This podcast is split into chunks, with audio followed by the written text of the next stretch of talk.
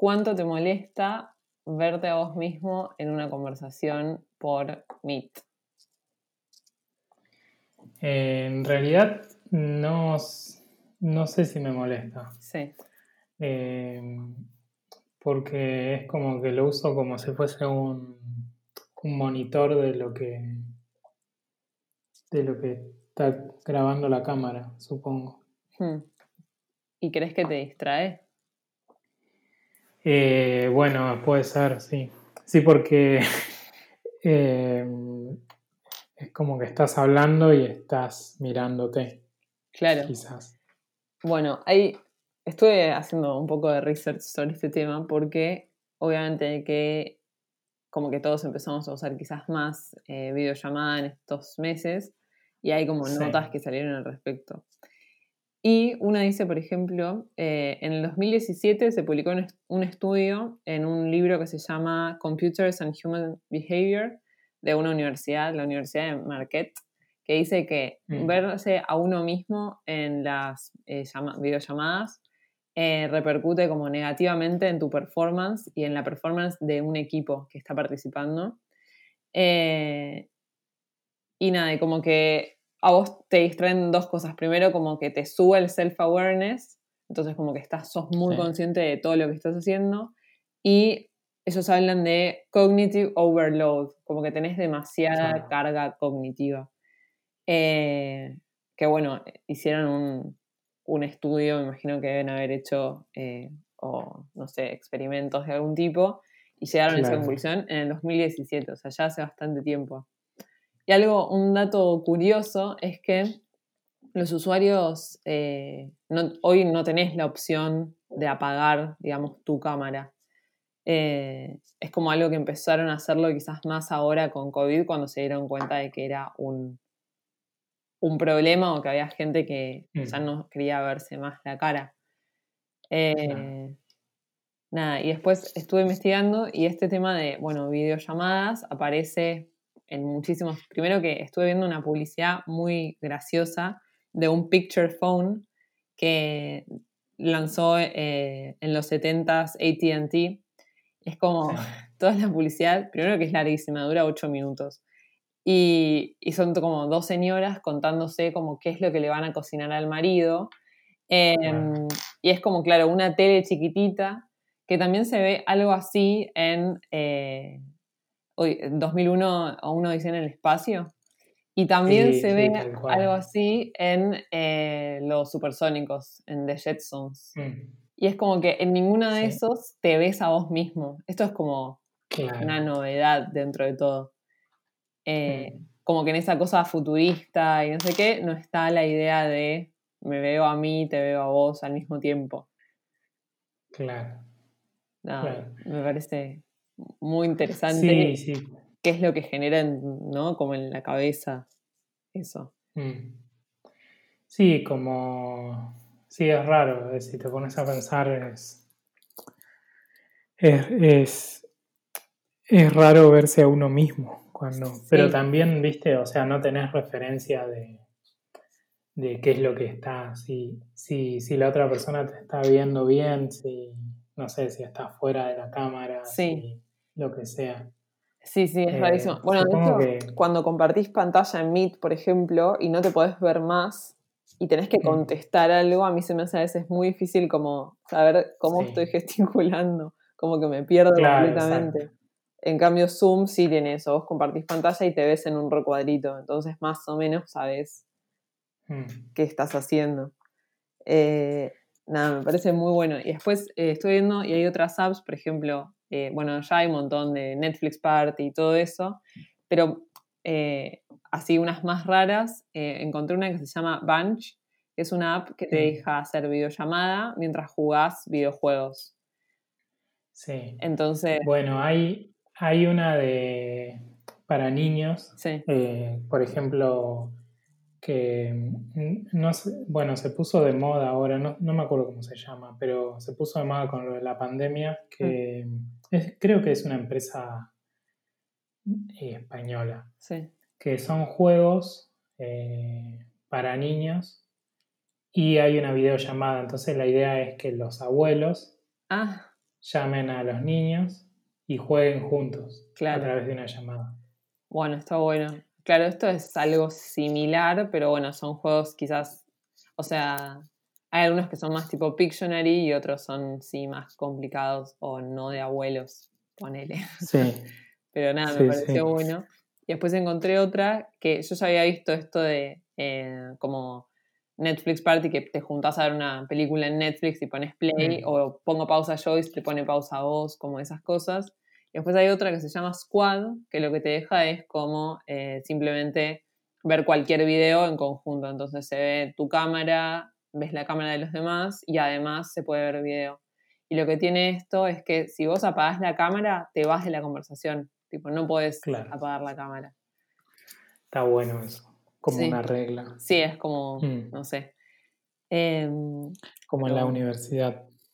claro, sí. Ya pasaron muchas cosas graciosas en ese sentido. Sí. Em, sí, sí, o sea, muchas. Y en el colegio ni hablar.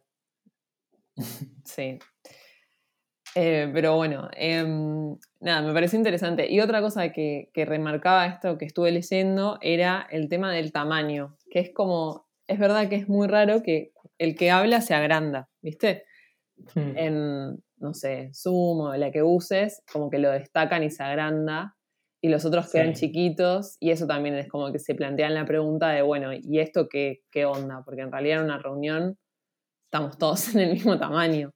Eh, y está la opción de ver una Sí. grilla y ves en el mismo tamaño. Pero acá es como que. Bueno, que ahí supongo que simula el hecho de que cuando uno habla, los demás prestan un poco más de atención. Entonces, Sí, a veces eso no pasa, poco, pero sí. Pero sí. Sí, sí. Mm. Pero bueno, nada, me pareció como algo interesante y en el medio de todo esto que, que veía, bueno, salía un poco también el tema Twitch de streaming de video y videollamada, entonces ves, no sé, algún agüero jugando con Ibai a no sé qué Sí. juego, tipo a la Mongas. Y bueno, y también ahí como que encima vos tenés, o sea, el Kun Agüero nos, probablemente nos está viendo, Ibai supongo que tampoco, pero vos tenés que verlos a los dos en canales distintos, nada, como que se vuelve toda una... Sí, es todo un universo nuevo, Sí. para mí nuevo, que, pero que está interesante. Eh, hay un, un youtuber, diríamos, no sé cómo se llaman los de de YouTube. los, no, no, los de YouTube, no, los de los de Twitch, Ah, para mí se dicen streamers, pero capaz, los streamers. no sé, soy una vieja. Bueno, la cosa que hay uno que, que tiene como un canal y, y él trabaja ahí Sí. y vos te sumás a la transmisión y trabajás. Claro, Y después ha- hace como unas pausas y, y habla sobre un tema. claro. Bueno, eso te digo porque yo lo aprendí, me lo explicaron el otro día, se llama IRL cuando transmitís eso, porque es como que transmitís Mm. in real life, simplemente lo que estás haciendo. Si no es como que estás jugando un jueguito o algo así. Eh, Mm. Es como que tienen géneros de, de, de streameo. Es muy loco. Claro. Uf.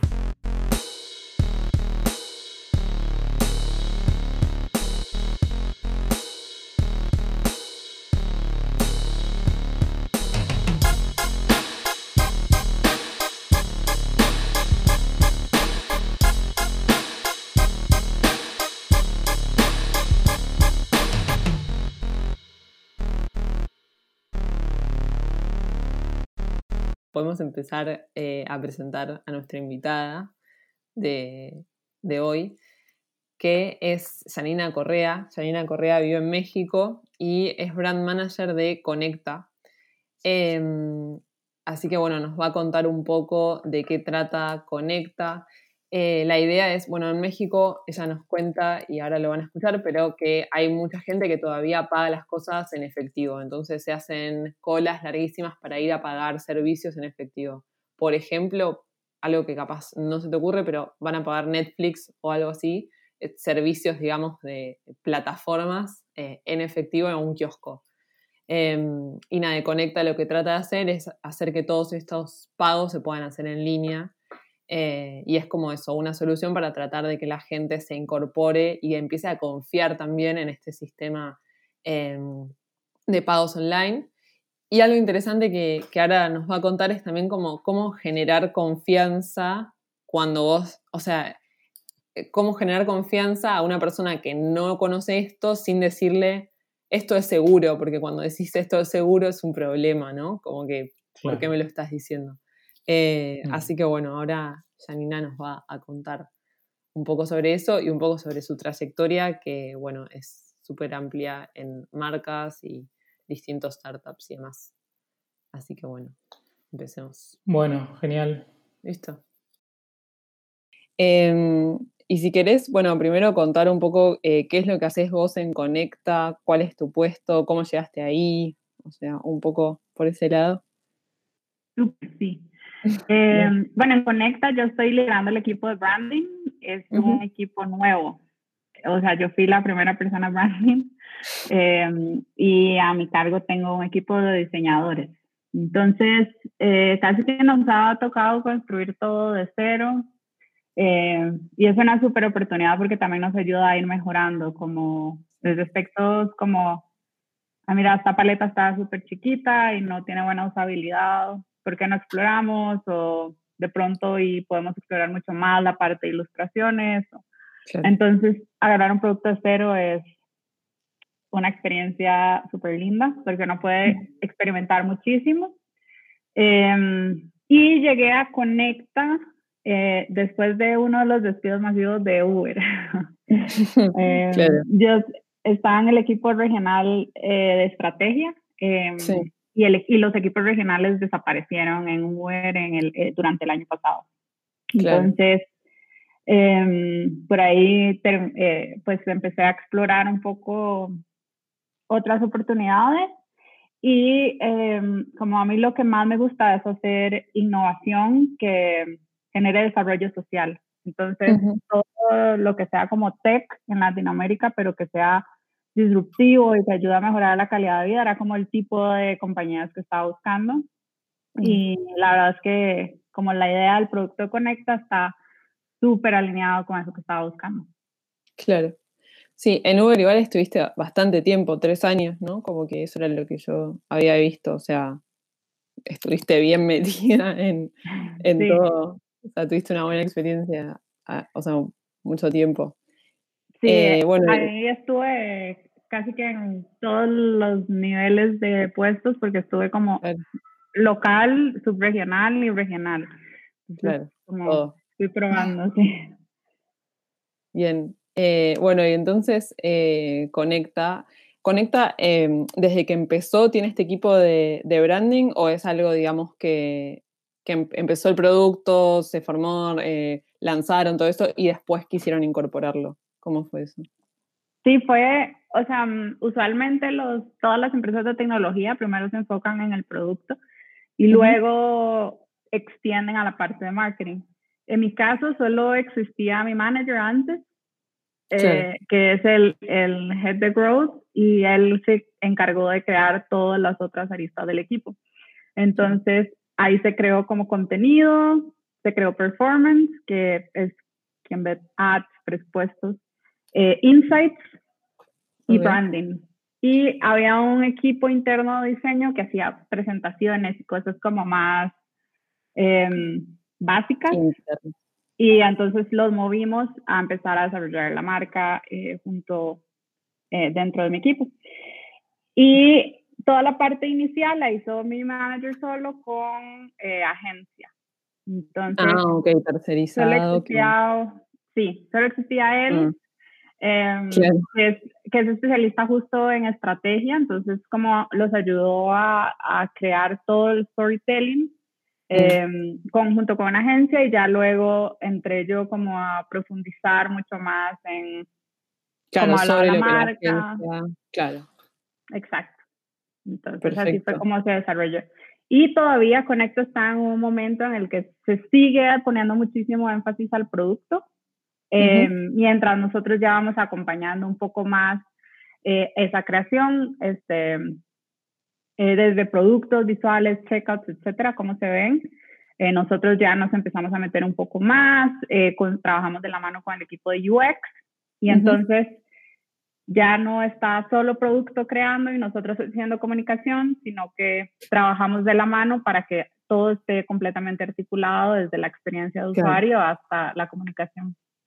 Sí, que eso es algo que no pasa siempre, como que la marca después se pega y parece que va después, así que está bueno ya encararlo eh, como interdisciplinario.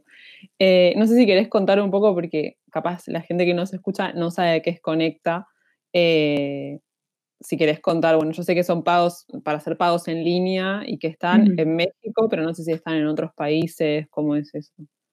Sí, Conecta es una solución tecnológica que ayuda a que los pagos sean fáciles, seguros y para todos. Y yo creo que lo más importante justo en este como mundo de marca es que justamente sea literalmente para todos porque en México la bancarización es apenas de un 46% más o menos, o sea, menos de la mitad de la gente tiene un producto bancario. Eh, eso quiere decir que alguien que quiera pagar Spotify no podía hasta hace unas semanas eh, que hmm. salieron con Conecta. Eh, ¿Por qué? Porque Conecta tiene varias formas de, de pagar. Entonces, es un producto intangible, entonces es difícil de explicar pero digamos que el, cuando alguien está abriendo su tienda en línea, integra Conecta para poder procesar esos pagos en línea o puede crear un link de pago, que es nada más que crean un panel lo que quiere cobrar y lo manda por WhatsApp. O lo integra a un sitio web, que eso es ya más con desarrolladores y es más técnico. Y con Conecta pueden procesar tarjetas, transferencias o pagos en efectivo. Entonces, el tema de para todos es justo por un producto que se desarrolló que se llama OxoPay en alianza con Oxo, donde la gente puede comprar en línea y paga en efectivo en un Oxo. Entonces, es un producto que es disruptivo porque el merchant, quien está vendiendo, se entera en tiempo real que alguien ya le pagó en el Oxo. Y yo sé que es no suena a rocket science, pero en la industria el pago en efectivo duraba hasta tres días. Entonces, digamos que alguien eh, está vendiendo espejos em, y alguien ya te pagó y lo tenés en hold porque se hizo la compra, pero ¿qué pasa si no la finalizó? Ya no vendiste ese espejo porque lo tenías en hold hasta que alguien más te lo compró. Entonces, a nivel de volumen y de inventario, es un problema grandísimo. Sí, sí, sí. Em, y además en México se abren 1.2 oxos por día en promedio. Mm, okay. Entonces hay más de 19 mil eh, oxos y entonces cualquier persona que antes no podía eh, literalmente pagar su Spotify, esta alianza em, salió hace dos semanas aproximadamente, pues no podía si no tenía una tarjeta o tenía que ir a comprar un gift card y cargarlo, etc. Ah, claro. Claro. Entonces, ahora, literal, pagan su mes de premium, escogen OxoPay en el checkout, se les gira una referencia y van al Oxo de su esquina y lo pagan y tienen Spotify. Entonces, es... Y eso es como un espacio físico que es como, no sé, un kiosco, como... Son tienditas, ajá. Perdón que, que, asumí que supieras que son... No, no, es que, yo porque acá hay pago fácil, se llama, es o rapipago, es similar, pero capaz hay alguien que no sabe cómo es el proceso porque no es tan, es muy de Latinoamérica, me parece. Sí, los actos son tienditas de vecindario, como es donde la gente compra su Coca-Cola, sus papitas, paga mm. ciertos servicios, em, y, o sea, hay como cada dos o tres esquinas hay un Ox. Claro, eh, claro, Y tiene servicio 24 horas. Entonces, pues la gente en México, la gran mayoría, prefiere pagar en efectivo. Entonces, es súper difícil querer transformar un mercado eh, a digitalizarlo o a querer convencer a la gente a usar plástico cuando la gente prefiere el efectivo y además históricamente han estado excluidos, o sea, ni siquiera pueden acceder a eso. Eh, entonces, es muy interesante que un fintech lo que está haciendo es resolver con tecnología cómo la gente puede seguir pagando con efectivo, pero incluir, incluyéndolos en la economía digital. Eh, entonces, eso me parece que, o sea, para mí fue súper catchy cuando yo estaba viendo hacia dónde quería mover mi carrera, porque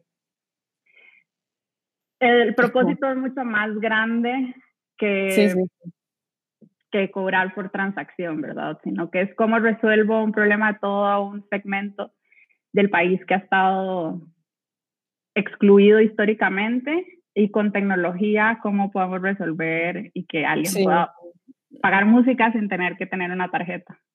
Es innovación de verdad. o sea, innovación pensando en las necesidades de, que hay en este país, en estas personas o en todas las personas. Está, está muy interesante. Y eso, eh, digamos, solamente están en México entonces por ahora. Sí, por ahora solo en México. Justo. Ok, perfecto. ¿Y hay países de la región que detecten que tienen el mismo problema? De, digamos, eh, eh, poca gente bancarizada, un porcentaje muy bajo y la preferencia del efectivo. O sea, México es mucho más eh, grande que cualquier otro país en, en, el tema bancarización y su problema. Ah, como que sí es mucho más grande. Pero creo que otro mercado con mucho potencial es Colombia. Okay. Eh, Colombia también está empezando a desarrollarse varios fintechs ahorita.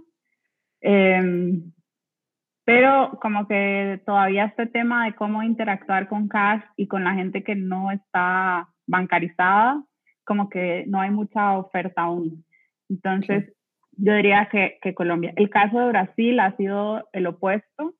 y es que en lugar de mover a la gente a, o sea, o que las empresas se acoplen a cash, más bien todo el mundo tiene procesadores de tarjeta individuales eh, como el señor que vende cervezas en la calle, uno lo puede pagar con tarjeta. Entonces ahí ha sido como un fenómeno completamente opuesto a que todo el mundo tiene plástico y prácticamente cualquier persona que vende algo puede aceptar tarjeta. Entonces ahí como que el, el mercado evoluciona de manera diferente. En el caso de México es, es yo creo donde sin duda hay muchísimo más potencial porque la bancarización sigue siendo bajísima y con y no avanza al ritmo de otros países. Claro, claro.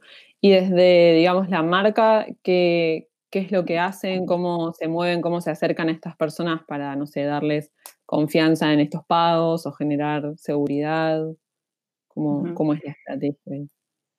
Yo creo que eh, es todo un tema de cómo aproximarse a la seguridad. Porque, la audiencia es como súper amplia, ¿no? Sí, y ella me cuestiona un montón como, si yo digo que es seguro, genero dudas de que es seguro. Claro. Porque es, debería ser como un given de la categoría, ¿verdad? O sea, yo no espero que, que, mi banca donde, me, donde yo tengo mis ahorros me recuerde que es seguro porque pues tiene mis ahorros, porque me recordaría que es seguro. Pero eh, también desde el punto de vista de innovación y de la las características del producto hacen que sí sea importante hablar de seguridad. Entonces nosotros tenemos mucho trabajo de empresa a empresa, o sea, hacemos más B2B que B2C. Em, y ahí sí hablamos desde el punto de vista un poco más técnico, porque si uno tiene una tienda en línea y alguien le paga con una tarjeta, es ilegal ver los datos de la tarjeta, como a nivel muy sencillo, digamos. Sí, sí, sí. Em, y lo que hace Conecta es encriptar esos datos y administrar todos esos datos. Entonces, te quitas un montón de preocupaciones de por medio.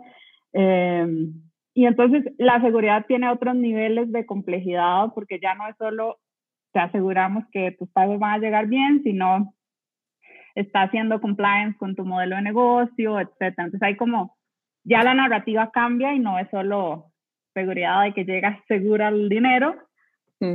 sino que hay manejo de datos y otro montón de cosas mucho más complejas. Y para pequeñas y medianas empresas esto es muy importante porque imagínate el, el, tema de qué pasa si, si, si no me llega mi dinero a tiempo, si se pierde, si, quién me va a responder, ¿Qué, qué, me respalda.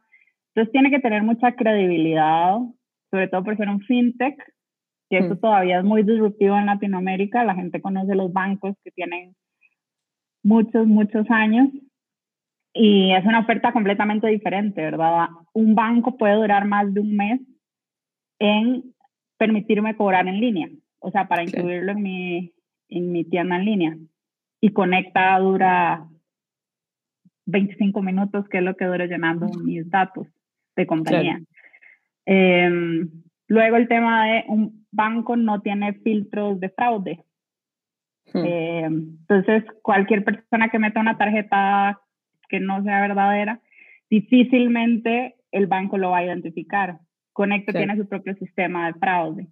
Entonces, ahí se empiezan como los RTVs, ya no solo de seguridad muy general, sino como la compañía está ofreciendo con literalmente tecnología y algoritmos y inteligencia artificial, un montón de información que un banco este, no tiene cómo filtrar en este momento o que no han desarrollado la tecnología aún. Claro. Mm, súper interesante. Y esto, o sea, a las pequeñas y medianas em, empresas, por ejemplo, ¿cómo se acercan ustedes a esas? ¿Cómo les venden el servicio? ¿O no se usan Instagram o tienen que acercarse de otra manera? Sí, lo había. Em, usamos principalmente Facebook y LinkedIn. Em, esos son como nuestros canales principales. No usamos Instagram porque es un producto literalmente intangible. O sea, es un checkout que vive en la nube. Entonces, hay menos de lifestyle y es mucho más de experiencia y contenido y de explicar el producto. Porque incluso yo que trabajo en una compañía y que hago branding y hago estrategia, a veces es complejo explicar cómo funciona. Entonces, cuanto más contenido podemos crear para que la gente entienda, em, es mejor. Pero el, el, value proposition en nuestro territorio es que son productos fáciles de usar. Em, cuando nosotros revisamos, em, es súper gracioso porque es un producto muy complejo y justo el selling point es que es fácil de usar. Em, porque para una pyme, la verdad es que nosotros nos ponemos en, en, sus zapatos y es como que de todos los documentos que tengo que hacer, si me van a llegar los productos, mi inventario, si voy a llegar al mes, hacer un checkout que sea eficiente y donde no me hagan fraude, no es mi preocupación número uno. Claro, claro, claro. O sea, de toda la larga cola de lo que hay que pensar, probablemente esa no va a ser la uno. Hay que pagar impuestos, hay que registrarse con el gobierno, hay que tener firma digital, hay que, o sea, hay tantas otras cosas por qué preocuparse que nuestro value proposition es nosotros lo hacemos lo más fácil posible. Por ejemplo, para crear un link de pago uno tarda un minuto. Entonces, yo creo mi link, se lo envío a alguien por WhatsApp y puedo ver cuándo me pagan, si ya me pagaron, puedo cobrar por tarjeta, por transferencia, por cash, por un OXO. Entonces, todo lo que nosotros estamos contando es cualquiera puede vender en línea, porque existe todavía un poco este prejuicio de la venta en línea es para los millennials y para las bloggers y para la gente que está conectado todo el tiempo. Mm. Y la verdad es que no, o sea, crear un link es como postear un chiste de Facebook, es como reenviar un, un video este, de las tías en WhatsApp. Entonces, por ahí empezamos a, explorar creativamente, como casi que volvíamos eh, a través del humor, eh, este beneficio y este territorio que, que en la categoría todavía no estaba como muy explorado aún. Claro, claro, claro. Y mm, digamos, o sea, mm, con todo esto del coronavirus y del confinamiento, no sé exactamente, o sea, sí sé de los números de México, no sé cómo fue el, cuán fuerte fue el confinamiento o, la, o el impacto que esto tuvo, cómo, cómo impactó esto en Conecta, porque me imagino que hay, no sé, imagino que mucha gente tuvo que adoptar pagos en línea en muy poco tiempo o empezar a modificar sus modelos de negocios para, para estar online más allá de cero, no millennial, ¿no? Como una cuestión de supervivencia. Sí. Em, bueno, nosotros, obviamente hubo categorías que se cayeron, como viajes, por ejemplo, o sea, o los peajes, eh, que, lo que pagas en carreteras, que son, este, pues, segmentos que totalmente quedaron eh, paralizados, turismo, eventos, como. Pero como decís, hubo un crecimiento gigante, em, o sea, el número de signups en Conecta en los últimos cuatro meses ha sido una locura y ha sido un crecimiento orgánico. Nosotros no estamos en este momento haciendo inversión, sino que todo ha sido como puro posicionamiento en personas que están buscando soluciones y que llegan a nosotros. Claro. Y sí, o sea, ha sido el, el durante este tiempo ha sido el, el mes que Conecta ha hecho, eh, pues, que el negocio ha estado en su mejor momento y hmm. tiene que ver con, con, el contexto, sin duda. Eh, muebles, moda, eh, groceries, ha crecido a un nivel gigantesco. Aparte, em, supongo que el boca en boca ahí, como que uno lo, lo empieza a incorporar y le cuenta, como que se va haciendo medio bola de nieve, ¿no? Exacto. Y sí, sin duda ha sido como un contexto en que la gente le ha tocado reformar su negocio. Nosotros hicimos un proyecto hace un par de meses para ayudar a dar visibilidad a parte de este montón de empresas que se están sumando.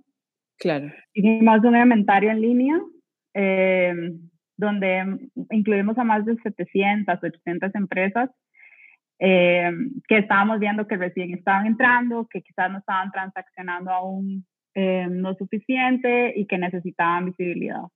Entonces, ha sido súper interesante también tratar de entender cuáles son sus necesidades y cómo ayudarlas, porque em, creo que esto es un comportamiento muy interesante, que es que uno pensaría que si una empresa entra durante la pandemia y no transacciona, es porque tiene un problema técnico. No sabe cómo integrar su tienda en línea, no cambió los API keys, cosas súper técnicas, o no sabe cómo crear un link de pago. Y entonces empezamos a hacer deep dive y lo que encontramos es que las empresas simplemente no saben cómo generar tráfico a su sitio web. Claro. Entonces, es como ya creé mi tienda en línea, tengo todo listo, pero nadie llega.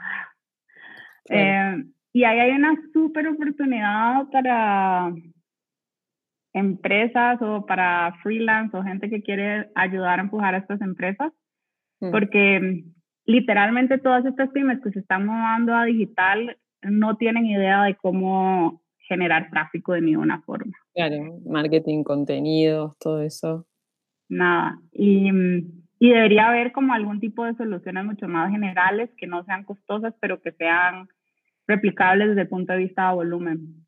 Nosotros estamos, nos, nos salíamos con Facebook y vamos a generar un, unos talleres para esta gente, son abiertos al público, mañana vamos a tener el primero. Eh, justo para dar las herramientas que nosotros podamos con lo que tenemos, porque el, el, principal blocker que está teniendo la gente para vender en este momento es que la gente sepa que su empresa existe. Claro, claro. Y eso es un tema de marketing, publicidad, creatividad.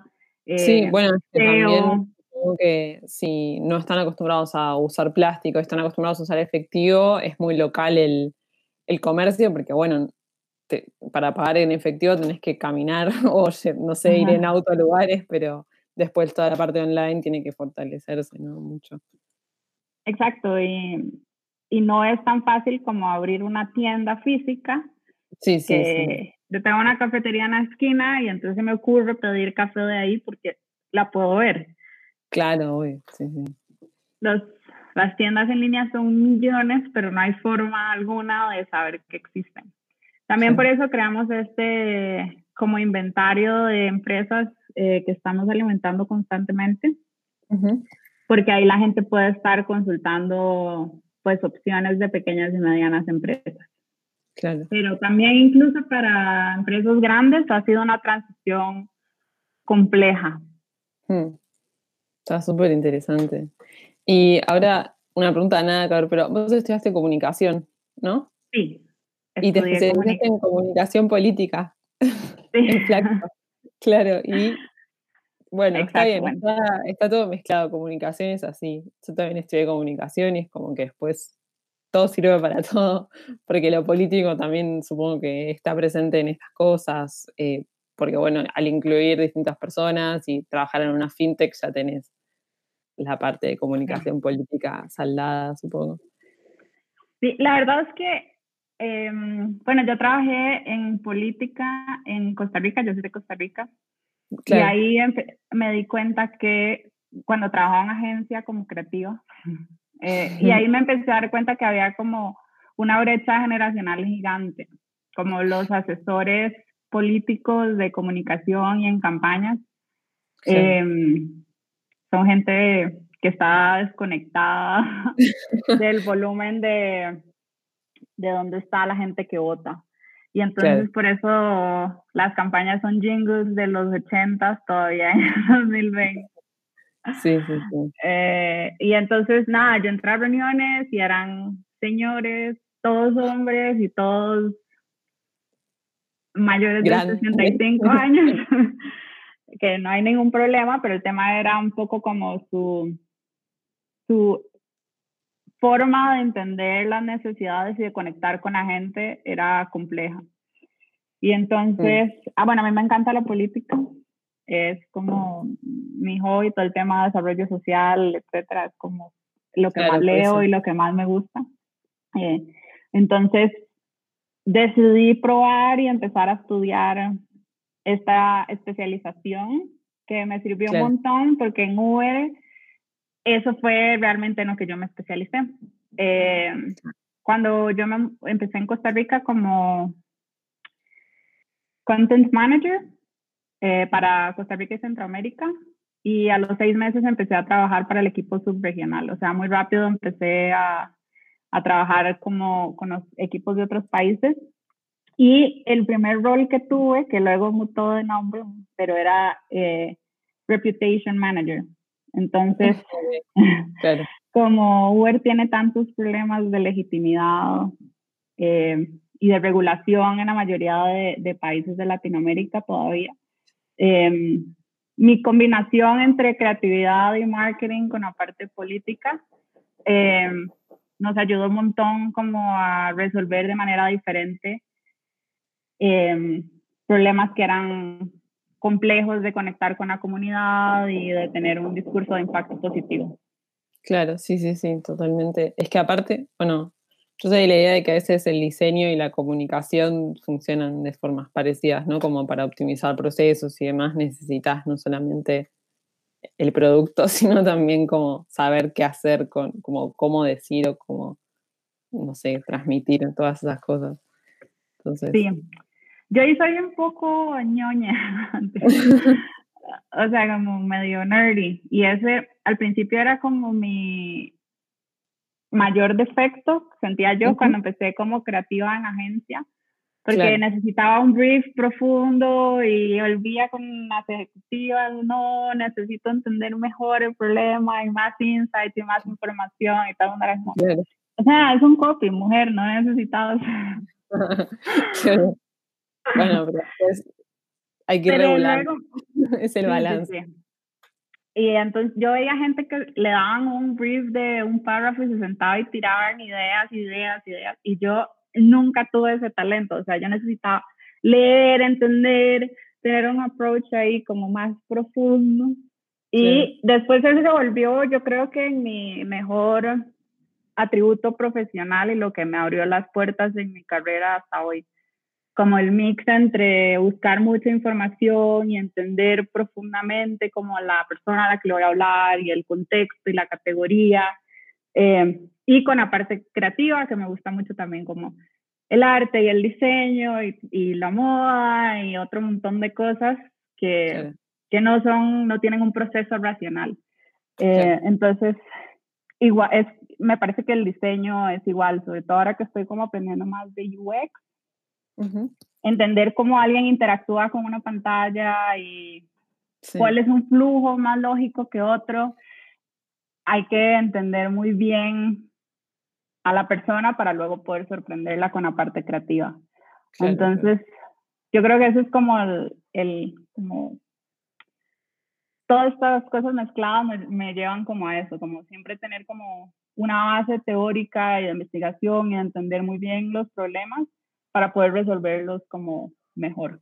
Sí, y lo del como adaptarse al momento y a lo nuevo y a la tendencia y todo eso, pero sobre la, sobre la base. bueno. Algo que nos gusta preguntar, ya como para cerrar, es que nos recomienden algo, eh, que nos recomienden cualquier cosa, puede ser un libro, una serie, una canción, una marca o lo que sea. Algo que nos quieras recomendar. Puede ser uno o varias cosas. Eh, Perdón, voy a ponerme en mute porque aquí en México tenemos mucha diversidad de sonidos. no pasa nada. Todo el tiempo están pasando carros. Em, les voy a recomendar un lugar que es mi playa favorita, que se llama, Puerto, que se llama Puerto Viejo eh, en Costa Rica, en el Caribe. Y me parece que es una gran recomendación, aunque no podamos viajar en este momento, porque es un lugar con mucha diversidad cultural. Entonces es como un pueblito que es medio hippie, pero al mismo tiempo hay eh, opciones gastronómicas riquísimas y la playa es divina y uno puede quedarse en una jungla o en un hotel más cool. Entonces es súper lindo como para conocer. Eh, está, está bueno. Ok, bueno, genial. Eh, Qué ganas de estar en la playa ahora. Sí, que creo que igual lo pueden googlear y buscar como opciones de, de para estar viendo y entretenerse. Okay. les voy a recomendar mi restaurante favorito en México, que se llama La Docena. Entonces, si alguna vez están por acá, creo que el el cangrejo de ese lugar es probablemente lo mejor que me he comido en mi vida. Eh, y no se van a arrepentir y la vibra del lugar es súper cool y tienen un playlist muy bueno todo el tiempo, así que si vienen a México tienen que ir a la docena. Bueno, genial, listo. Eh, pues les puedo recomendar cosas más aburridas que un restaurante y una playa, em, que pueden ser libros eh, lo, ahorita lo que estoy, el libro que estoy leyendo ahorita, eh, se llama The End of Poverty. Em, y tiene un análisis histórico de, de cómo ha evolucionado en los últimos años la pobreza y qué cosas podemos hacer como sociedad. A nivel global. Está muy interesante. A nivel global, ajá. Genial. bueno, perfecto. El autor se llama Bien, tenemos libro para la playa y después restaurante. O sea, tenemos un día perfecto. en distintos lugares del mundo, pero no importa.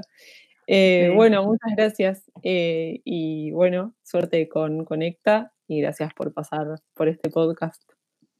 No, muchas gracias por invitarme, súper entretenida la charla.